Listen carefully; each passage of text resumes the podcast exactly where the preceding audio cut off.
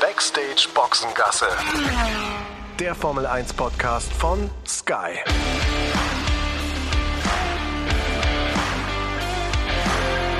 Mit Sascha Roos, Peter Hardenacke und Sandra Baumgartner.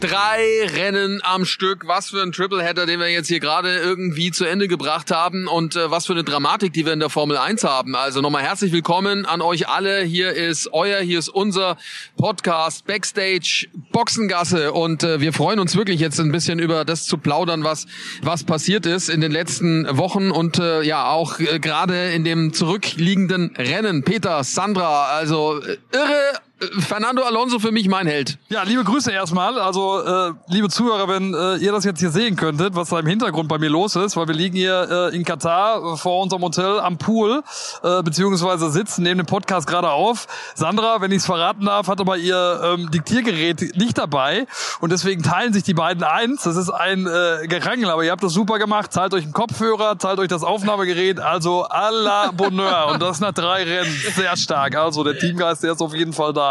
Der Teamgeist ist voll am Leben. Ja, genau. Ich habe das Auflade äh, Aufnahmegerät zu Hause gelassen, weil ich pflichtbewusst, wie ich bin, nochmal neue Batterien reintun wollte und es dann hab in der Küche liegen lassen. Ja, super, ne? Mann, Aber Mann, zum Glück Mann, funktioniert es hier ja so gut. Kopfhörer teilen, Aufnahmegerät teilen. Wir sind ja in einer Bubble, das heißt, wir dürfen das ja auch, ne? Aber Natürlich, selbstverständlich. so ist es. Aber Fernando Alonso, aber wenn du den ansprichst, Ja? äh, lieber Sascha, ähm, ja, definitiv, äh, der Altmeister, äh, da hat das allen gezeigt. Ich hatte ja fast schon gedacht, ähm, mit der Position 3, auf der er gestartet ist, äh, dass er Lewis Hamilton äh, mal richtig attackiert, äh, schon beim Start. Hab gedacht, dass er es vielleicht packen kann, äh, sich äh, vor Kurve 1 äh, an ihm vorbeizuschlängeln. Das hat, es hat nicht geklappt, aber trotzdem insgesamt sensationell. Ähm, bin eh ein großer Fan vom, äh, vom Spanier und ähm, Glückwunsch. Also ähm, hat ja, glaube ich, auch die Auszeichnung bekennen, Fahrer, äh, bekommen, Fahrer des, des Rennens zu werden und das äh, zu 100 Prozent verdient. Also der Ferdinando, wie ihn der äh, Leo ja liebevoll getauft hat, der hat mir übrigens verraten, wie es dazu kam. Er hatte sich versprochen und er hatte irgendwo mal in irgendeinem Kurs gehört, wenn man sich verspricht als Moderator oder als Kommentator, einfach beim Fehler bleiben, dann meinen alle, es war Absicht. Ist auch eine Taktik. Habe ich so noch nicht gehört, aber werde ich mir Ja, äh, vielleicht nicht. mal abgucken dann für die für die nächsten Rennen. Ähm, also die Devise ist auf jeden Fall ist auf jeden Fall bockstark von unserem unserem Leo. Nicht nur ein guter Analytiker, sondern auch äh, ja ein kleiner Trickser. Ich fand halt auch bemerkenswert, wie Fernando dann nochmal an die Box funkt, ne? So, Ocon soll jetzt verteidigen wie ein Löwe. Der hat sich auch echt gewehrt mit allem, was er hatte. War eine super, super Teamleistung generell von Alpine. Habe ich ehrlich gesagt auch so an dieser Strecke nicht erwartet. Ähm, war total überrascht und auch ähm, Ocon war danach total happy und hat echt gesagt, ey, ich habe mich so breit gemacht und habe aufgehalten, was ging, aber ich habe halt dann doch nur ein Alpine, ne? So ganz gut gegen so ein Perez funktioniert das halt dann doch nicht. Ja, wie gesagt, große Leistung von äh, von Alpine. Ansonsten muss man sagen, hatte das Rennen, wenn man ganz ehrlich ist, äh, ja zumindest was äh, das äh, äh, was äh, diesen Zweikampf zwischen Lewis Hamilton und Max Verstappen anbetrifft, ein paar Längen. Also da musste man äh, sich schon ab und zu mal die Augen äh, reiben. Aber wie gesagt, auch äh, wenn wir bei den Siegern des Rennens sind, äh, Lewis Hamilton klar, aber auch Max Verstappen. Also mit der Bürde fünf Plätze nach hinten, am Ende Zweiter zu werden, dazu noch die schnellste Runde einzufahren. Ähm, ich glaube, das war mehr als Schadensbegrenzung dann am Ende. Ja, großartig. Also ein fantastischer Start, den er hingelegt hat. Super erste Runden, dann das mit den Reifen auch toll gemanagt und ja, am Ende sind es jetzt acht Punkte, die er Vorsprung hat. Äh, Und wenn alles äh, so klappt, wie wir uns das alle erhoffen, dann gibt's äh, im übernächsten Rennen, also nach dem Saudi-Arabien Grand Prix in zwei Wochen, da gibt's dann in Abu Dhabi das grande Finale.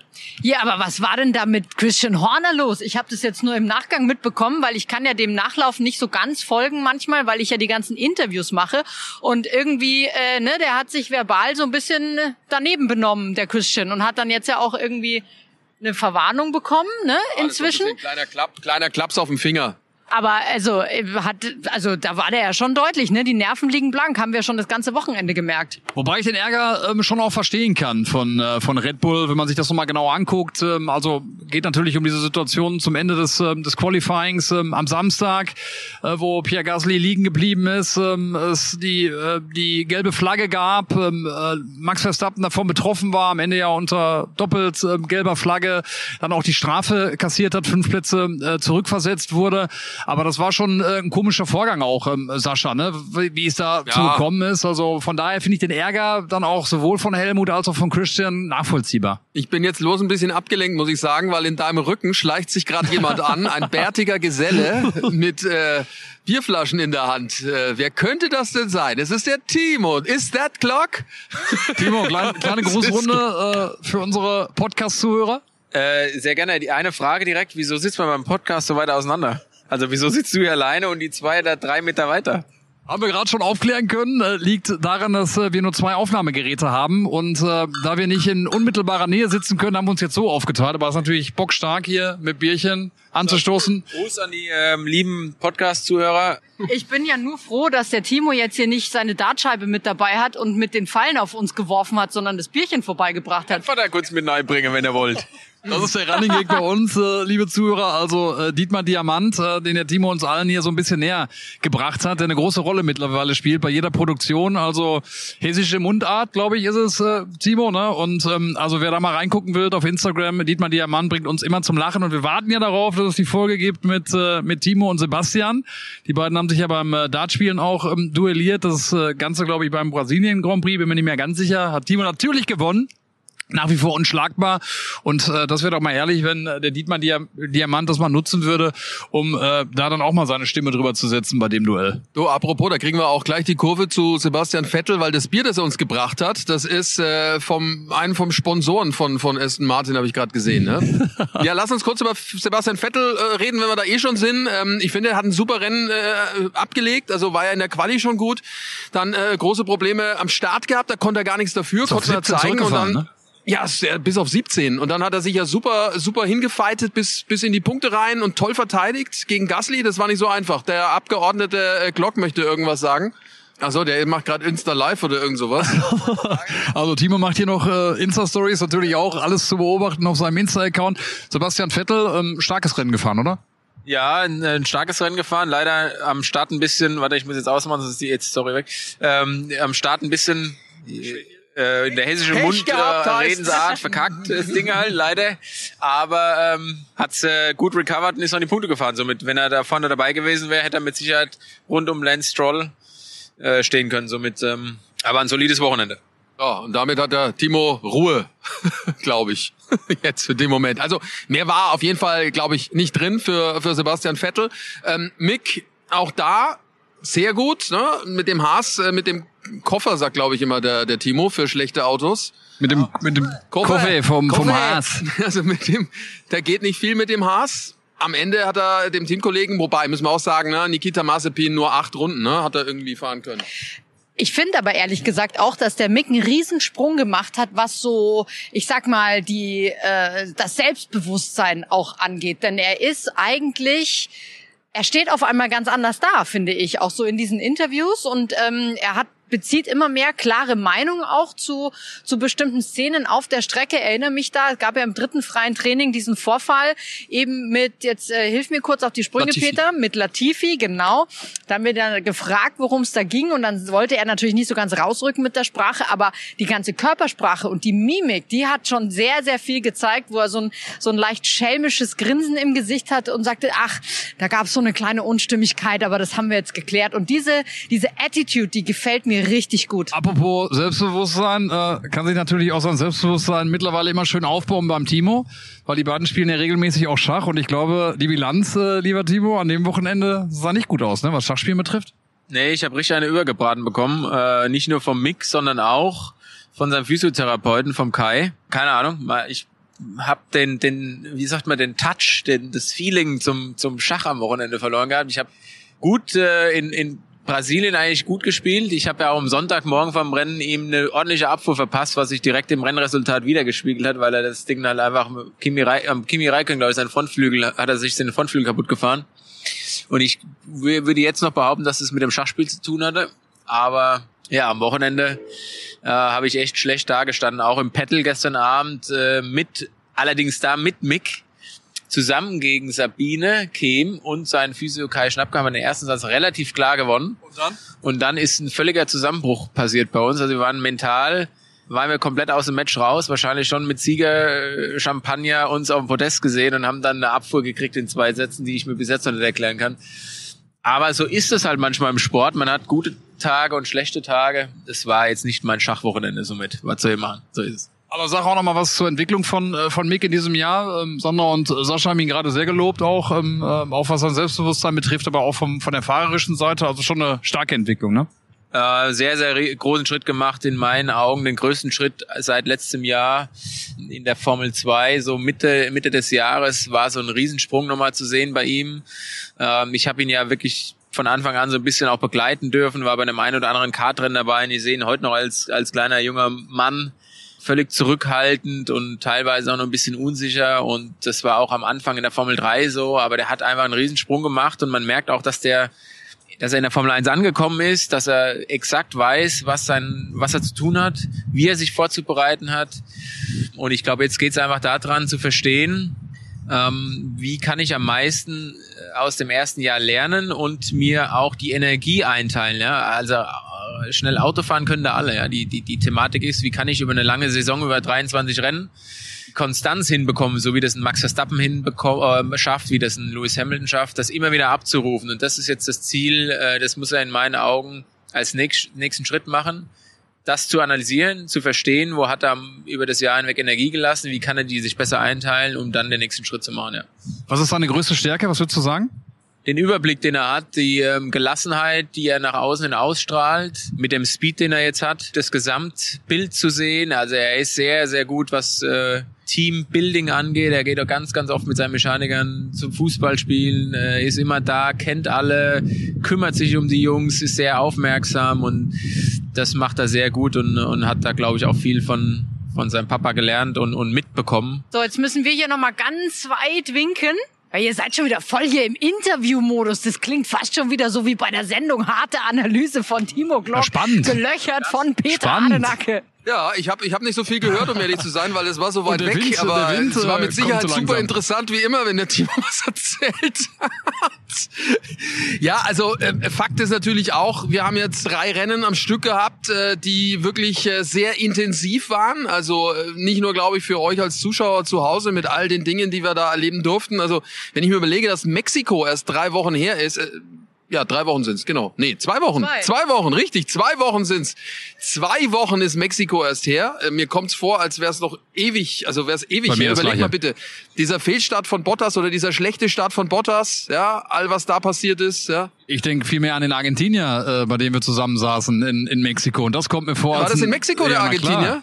War es nicht in Brasilien? Na, in Brasilien, äh, da habe ich dir die, die brasilianische Küche nahegebracht, äh, lieber Sascha. Das ist richtig, Bahia, da waren wir. Also Bahia, Bundesstaat von, von, von Brasilien, da haben wir irgendwie Fisch gegessen, so ein Eintopf, das war mega, ja, und Also wir waren nicht in Bahia, wir waren in São Paulo, aber in einem bahianischen Äh, Restaurant. ne? richtig. Das in Argentinien war natürlich auch, äh, in Argentinien, in Mexiko beim Argentinien, man kommt ja völlig durcheinander. War auch Wahnsinn, also unglaublich. Ich habe irgendwie auch mal äh, völlig den Zeitbezug verloren gehabt. Also gerade, weißt du, hier, wir waren ja in den USA auch alle zusammen, da hatten wir äh, Zeitverschiebung, dann waren wir in Deutschland, dann waren wir wieder in Mexiko, dann von Mexiko nach äh, wusstet ihr eigentlich, also ich wusste nicht, ne, dass du von Mexiko nach Brasilien auch mal schlappe zehn Stunden fliegst. Das fand ich auch äh, sehr erstaunlich. Ja, also so ganz so präsent hatte ich es jetzt auch nicht mehr, aber ähm, äh, doch, ich wusste schon, dass es natürlich irgendwie eine, eine Distanz ist, aber dass es jetzt zehn Stunden tatsächlich waren, äh, hatte ich jetzt, hätte ich jetzt auch nicht gedacht oder hatte ich auch nicht auf dem Zettel. Ja gut, ihr habt ja jetzt diese richtige Ochsentour mitgemacht, ne? Ich war ja dazwischen zu Hause, hab dann äh, Warm-up. Ochsentour passt zum Fleisch, das wir gegessen haben. Ganz viel. Das stimmt wohl. Das war wahrlich eine Ochsentour. Ja, viel Fleisch gegessen. Aber ich, ich habe so ein bisschen den Eindruck, also bei euch sind noch ganz schön Körner im Köcher, ne? Irgendwie, ihr wirkt noch so ziemlich fit. Ähm, ich kann mich schon Das mal liegt an erinnern. Dem, es liegt an dem Peroni, ich möchte es nochmal erwähnen. Wir sind ja auch noch auf der Suche nach einem Sponsor, ne? Also äh, ne, das Ja, Peroni ist ey. wirklich äh, sehr lecker. Nein, aber ähm, was die Körner anbetrifft, was was ich an, als anstrengend empfand, war tatsächlich der Sprung von USA, dem Rennen in Austin, zurück nach Deutschland zu kommen und dann wieder nach Mexiko. Also mehr oder weniger zunächst mal von Deutschland nach Austin äh, die sieben Stunden Zeitumstellung, dann von Austin wieder zurück nach Deutschland, wieder zurück äh, in die in die alte Zeit und dann wieder nach Mexiko, wieder sieben Stunden. Also Mexiko war so gefühlt das äh, das das anstrengendste Rennen auf eine auf eine Art. Da haben wir echt lange nach einem Rhythmus gesucht, Sascha, ne? was das Schlafen anbetrifft. Ja, das mit dem Schlafen war schwierig, das ist richtig. Äh, was ich aber auch krass fand, war, wie wir jetzt heute nochmal die Abschlussposition hatten, wie wir da alle zusammenstanden. Äh, mit, wir waren ja mit zwei Kameras da unterwegs, der Kai, der eine Kameramann, der Tobi, dann hatten wir den Chris dabei, der die redaktionelle o Oberaufsicht quasi hatte. Dann war ähm, noch der Sandro dabei von Social Media, äh, von, von Sky, der viel, glaube ich, an Hintergrundbildern und Informationen auch geliefert hat, an Videos. Also Starken Job und das Sky. Sport Formel 1, also wirklich tolle Dinge, die er da gemacht hat und gezeigt hat, glaube ich. Und dann standen wir da alle, Ralf, Timo, wir drei. Und wenn du dann siehst, was um dich rum alles passiert, also dieses Abbauen, ja, der Mechaniker, die ja auch schon echt viel in den Knochen hatten äh, in den letzten Wochen, müssen wir sagen, dann ist das Rennen rum, aber für die beginnt erst die Arbeit. Dann haben die da alle ihre Neonwesten an, damit sie nicht über den Haufen gefahren werden von den vielen Gabelstaplern, die da von links nach rechts fahren.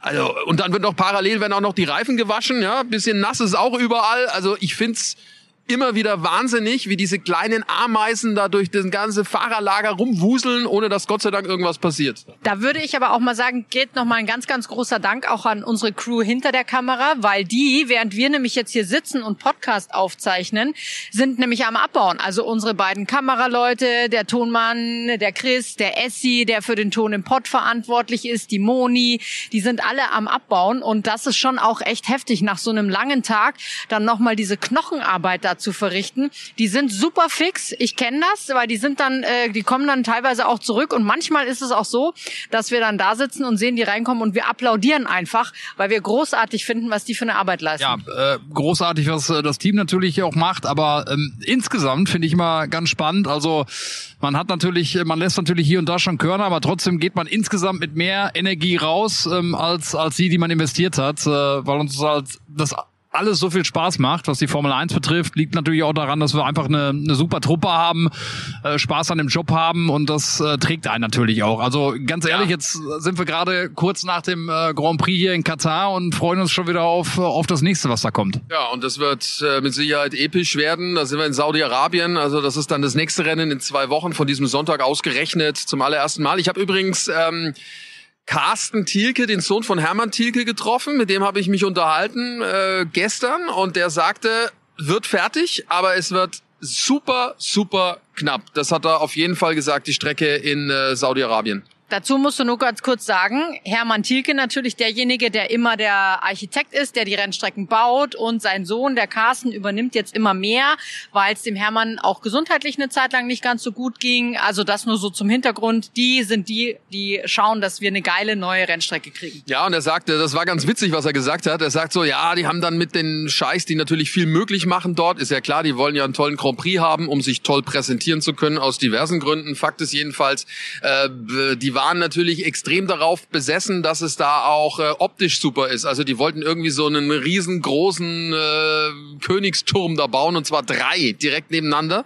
Und dann standen da die ganzen äh, ja Kräne und die ganzen Baugeräte an diesen Türmen. Sie hatten nur einen und dann sagten sie irgendwann mal hier die Tilkes so, also äh, es wäre mal ganz wichtig, dass wir jetzt mal an der Strecke irgendwie das Ganze zu Ende bringen, weil äh, Turm ist ja ganz nice, aber einer langt vielleicht dann auch und wir äh, gehen jetzt nicht mit drei an den Start. Also wird eng, aber das wird auf jeden Fall toll und äh, Peter, ähm, wir machen äh, ganz kurz noch eine Information für alle, äh, die natürlich interessiert sind an unserem Produkt, logischerweise, und sind gleich wieder da und reden noch ein bisschen über Saudi-Arabien. Ja, und wenn ihr auch mit dabei sein wollt und die Formel 1 gucken möchtet, dann ist das überhaupt kein Problem. Das geht nämlich ganz einfach via Stream mit dem Supersport Jahresticket von Sky Ticket. Noch dazu das gesamte Motorsportangebot. Checkt mal die Website skyticket.de slash F1 Podcast. F1 Podcast zusammengeschrieben. Der Link, der steht allerdings auch in den Show Notes. Da könnt ihr das ganz einfach anklicken. Und äh, dann habt ihr die Möglichkeit, auf zwei Geräten gleichzeitig ganz easy ohne Receiver zu streamen. Also maximal flexibel in jeder Hinsicht. Schaut drauf auf die Website skyticket.de slash F1 Podcast. Dort bekommt ihr alles erklärt, äh, was es zu tun gilt, um mit dabei zu sein beim Supersport Jahresticket von Sky Ticket. Ja, also äh, es wird äh, fertig werden. Das ist zumindest das, was wir so in Erfahrung bringen konnten. Und äh, nachdem jetzt die WM natürlich super, super, super, super spannend ist mit diesen acht Punkten Vorsprung, die äh, Max Verstappen hat, kann rein theoretisch äh, die Entscheidung dann doch schon in Saudi-Arabien fallen, aber da müsste für Lewis Hamilton äh, alles schieflaufen. Wobei ich ja jetzt sagen muss, jetzt lebt ja mein WM-Tipp wieder so ein bisschen auf. Ne? Ich hatte ja zwischendurch schon so ein bisschen das Gefühl, äh, da habe ich jetzt äh, sehr falsch gelegen mit meiner Prognose, aber so langsam kommt er ja wieder in Tritt, der Lewis. Und jetzt ist halt natürlich die Frage, wie geht's aus? Mir wäre natürlich am allerliebsten, dass die WM-Entscheidung in Abu Dhabi fällt. So richtig, das würde diese Saison krönen. So, was sagt man immer, äh, Cherry on the Cake? Ähm, das wäre einfach geil, wenn diese Saison auch in Abu Dhabi zu Ende geht mit dem Weltmeistertitel, weil ich die bisher einfach grandios fand. Ja, ich war ja so äh, beseelt äh, von dem, was, äh, was die WM bisher gebracht hat, dass ich ja wirklich schon gedacht habe, also es kann ja erst in Abu Dhabi die äh, Entscheidung fallen stimmt natürlich nicht ganz. Also wenn Lewis Hamilton ähm, ausfallen würde in Saudi-Arabien und Max Verstappen genügend Punkte sammeln äh, kann äh, beim nächsten Rennen, dann äh, könnte es natürlich schon eine Entscheidung geben, auch beim, beim nächsten Rennen schon. Also da war ich ein bisschen, ein bisschen voreilig, aber trotzdem, äh, davon gehen wir natürlich mal nicht aus. Ne? Also das ist ja fast eine, eine Sache der Unmöglichkeit. Äh, ähm, ja, von daher wird es das Finale geben, meiner Meinung nach in Abu Dhabi. Es wird hauchzart werden. Ich habe auch im Moment gar kein Gefühl mehr. Mein Tipp war Max Verstappen, deiner auch. Ähm, äh, Sascha, ich bleib da natürlich auch bei. Es wäre fürchterlich, wenn man jetzt umkippt, aber ich habe kein Gefühl mehr dafür, ähm, wer da jetzt äh, die Nase vorn hat. Ähm, Helmut Marko haben wir heute auch bei uns im, im Interview gehört, ähm, auch aufgrund dieser Heckflügel-Thematik. Ähm, wo man Mercedes offensichtlich ja ein bisschen eingestoppt hat äh, durch die Untersuchung jetzt auch nochmal der FIA. Ähm, der ist positiv, dass auch dieser Topspeed, den Mercedes vielleicht jetzt vorhatte ähm, in den letzten Rennen, dass das Thema erledigt ist. Also pari pari irgendwo. Ja, sicher. Also man muss erst mal gucken, wie das dann wird. Es ist für die Teams wieder eine Unbekannte. Wir haben gesehen, was das bedeutet jetzt hier auch in, in, in Doha. Nicht ganz so einfach, ja, mit all den ganzen Faktoren umzugehen. Also sprich jetzt Reifenverschleiß etc. Das war ja jetzt auch ein Thema. Ich meine, die Reifenplatzer heute waren auch äh, sehr spektakulär, gerade bei Williams. Ich bleib dabei, das war ein Fehler. Also die hätten den Latifi äh, reinholen müssen, nachdem dem Russell, der ja, ja auch schon um die Ohren flog. Äh, auch mit sowas weil will ich jetzt nicht heraufbeschwören oder heraufreden, aber mit sowas musst du natürlich dann auch äh, in, in Saudi-Arabien auch rechnen. Jetzt hat ja Mario Isolan noch gesagt, ähm, dass sie das natürlich erstmal analysieren müssen. So viel Zeit bleibt dafür ja aber auch nicht. Und die Reifenwahl für Saudi-Arabien, die steht ja auch schon fest. Jetzt ist ja Pirelli normalerweise relativ konservativ unterwegs, waren sie ja hier auch, weil sie eben die Strecke nicht kennen, haben ja die härtesten Reifenmischungen hierher mitgebracht, die es gibt. Jetzt frage ich mich natürlich, ähm, kann man das noch ändern, wenn man jetzt irgendwie sagt, okay, merken wir, vielleicht haben wir für Saudi-Arabien falsch gelegen. Ich glaube nicht, dass man es ändern kann. Sascha, du schüttelst schon den Kopf? Nee, geht nicht. Also was, äh, die sind ja produziert, die Teile. Also die sind ja auf, auf Sicht quasi produziert. Ähm, das geht nicht mehr. Äh, ich denke, man hat es auch mit äh, nötiger ähm, Umsicht dann auch gewählt von Pirelli, was die Reifen anbelangt. Ähm, es ist auf jeden Fall eine Hochgeschwindigkeitsstrecke, so viel weiß man schon vom Layout, das man halt kennt. Und da würde man jetzt im ersten Moment sagen, jawohl, das ist klares äh, Mercedes-Terrain, ähnlich wie es jetzt äh, hier auch war in der Wüste von Katar. Aber wer weiß, also ich hätte, wie gesagt, auch nicht gedacht, dass der, der Max es dann äh, so hinbekommt, dass er äh, innerhalb von, was waren es, anderthalb Runden, fünf Runden, ja. fünf Runden, fünf Runden also von, innerhalb von, fünf Runden es schafft, äh, ja auf Position 2 zu fahren. Ja, unglaublich. Und wie gesagt, was, äh, was Helmut Marko ja auch gesagt hat, was den Topspeed betrifft, ist man in der Nähe von, von Mercedes. Also das verspricht ja einiges für für äh, Saudi-Arabien und ähm, auch für Abu Dhabi. Also besser kann es für uns ja gar nicht sein. Nein, natürlich nicht. Und alles andere, was dahinter ist, ist ja auch noch einigermaßen spannend. Okay, Platz drei würde ich sagen, ist jetzt für Ferrari äh, so gut wie im Sack. Also nachdem ja auch Lando Norris einen Sicherheitsstopp machen musste, der lag ja auch auf vier, glaube ich, war's. Äh, hat er dann irgendwie gefunkt, er hatte ein Problem irgendwie und es fühlte sich komisch an. Sandra, du hast äh, mehrere oder bessere Informationen? Ganz genau. Wir haben ja diese Info von McLaren bekommen, dass er äh, irgendwas komisch gefunden hat und sie ihn deswegen reingeholt haben. Ich hatte ihn ja dann zum Interview und da kam raus, er hatte schon zu dem Zeitpunkt ähm, diesen Reifenschaden und hat dann hat sich's komisch angefühlt. Also dieser Reifenschaden war nicht so massiv wie jetzt bei den Williams zum Beispiel, aber es war auf jeden Fall was da und ab da fing es an, sich komisch anzufühlen für ihn. Und davor hat er auch gesagt, davor war alles normal. Und das ist das was mich dabei auch so wundert, dass es bei keinem der vier Fahrer, wo das jetzt eben vorkam, vorher ein Anzeichen gab, dass mit diesem Reifen irgendwas nicht stimmt oder mit diesen Reifen irgendwas nicht äh, in Ordnung ist. Aber er hatte diesen, diesen Reifenschaden schon, er war wohl nicht ganz so gravierend. Ja, interessant. Äh, blöd natürlich dann für McLaren. Äh, der Abstand wird immer größer Richtung Richtung Ferrari.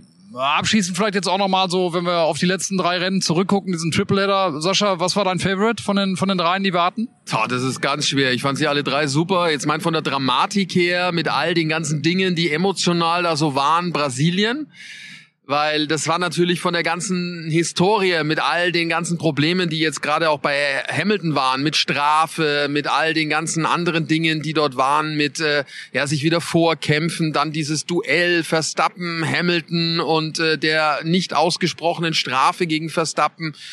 Das fand ich schon emotional extrem, also gerade was jetzt das Rennen anbelangt. Vom Drumherum, lieber Peter, habe ich dir natürlich viel zu verdanken, was Brasilien und Sao Paulo anbelangt. Selbstverständlich.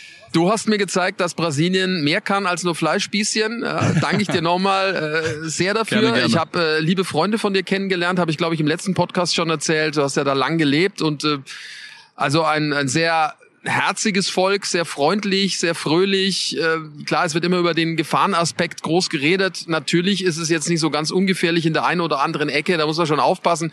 Aber ich habe es, glaube ich, auch letzte Woche schon gesagt, in der einen oder anderen europäischen Großstadt äh, muss man auch aufpassen, äh, wann man zu welcher Tageszeit in welches Viertel und in welche Straße läuft. Leider ist so.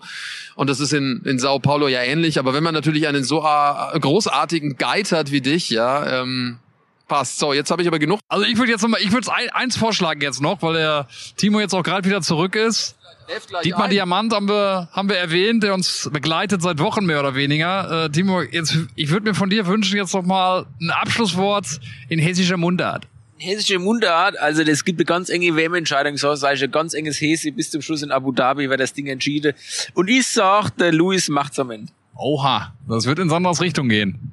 Timo tippt auf Luis. Oha, ich habe es nicht verstanden, ehrlich gesagt. Ich konnte es nicht entziffern. Timo tippt auf Luis. Ja, endlich ist mal hier jemand auf meiner Seite. Danke. Ich muss dazu sagen, ich habe auch schon geschwankt. Ich war vorher schon bei Max Verstappen, aber momentan ist die Lage relativ klar in meinen Augen, dass der Mercedes einen leichten Vorteil hat. Ähm, deswegen, aber was soll ich sagen? Ich, als Experte habe jedes Mal Gefühl daneben gelegen bis jetzt, oder? Ich habe immer in Mexiko gedacht, der Mercedes macht's, dann hat's der Verstappen gemacht. In Brasilien dachte ich, der Verstappen macht's, der Hamilton hat's gemacht. Also fragt mich nicht, ich bin, fragt mich doch einfach nicht. Mann.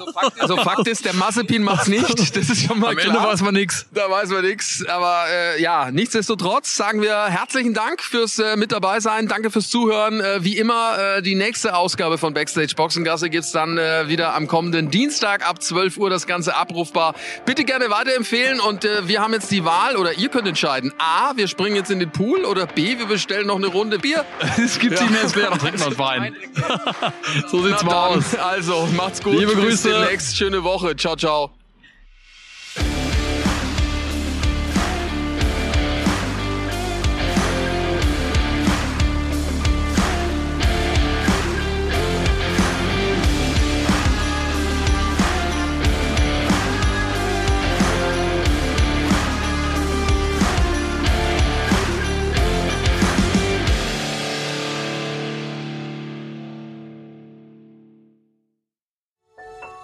Dies war eine Produktion der Podcast-Bande.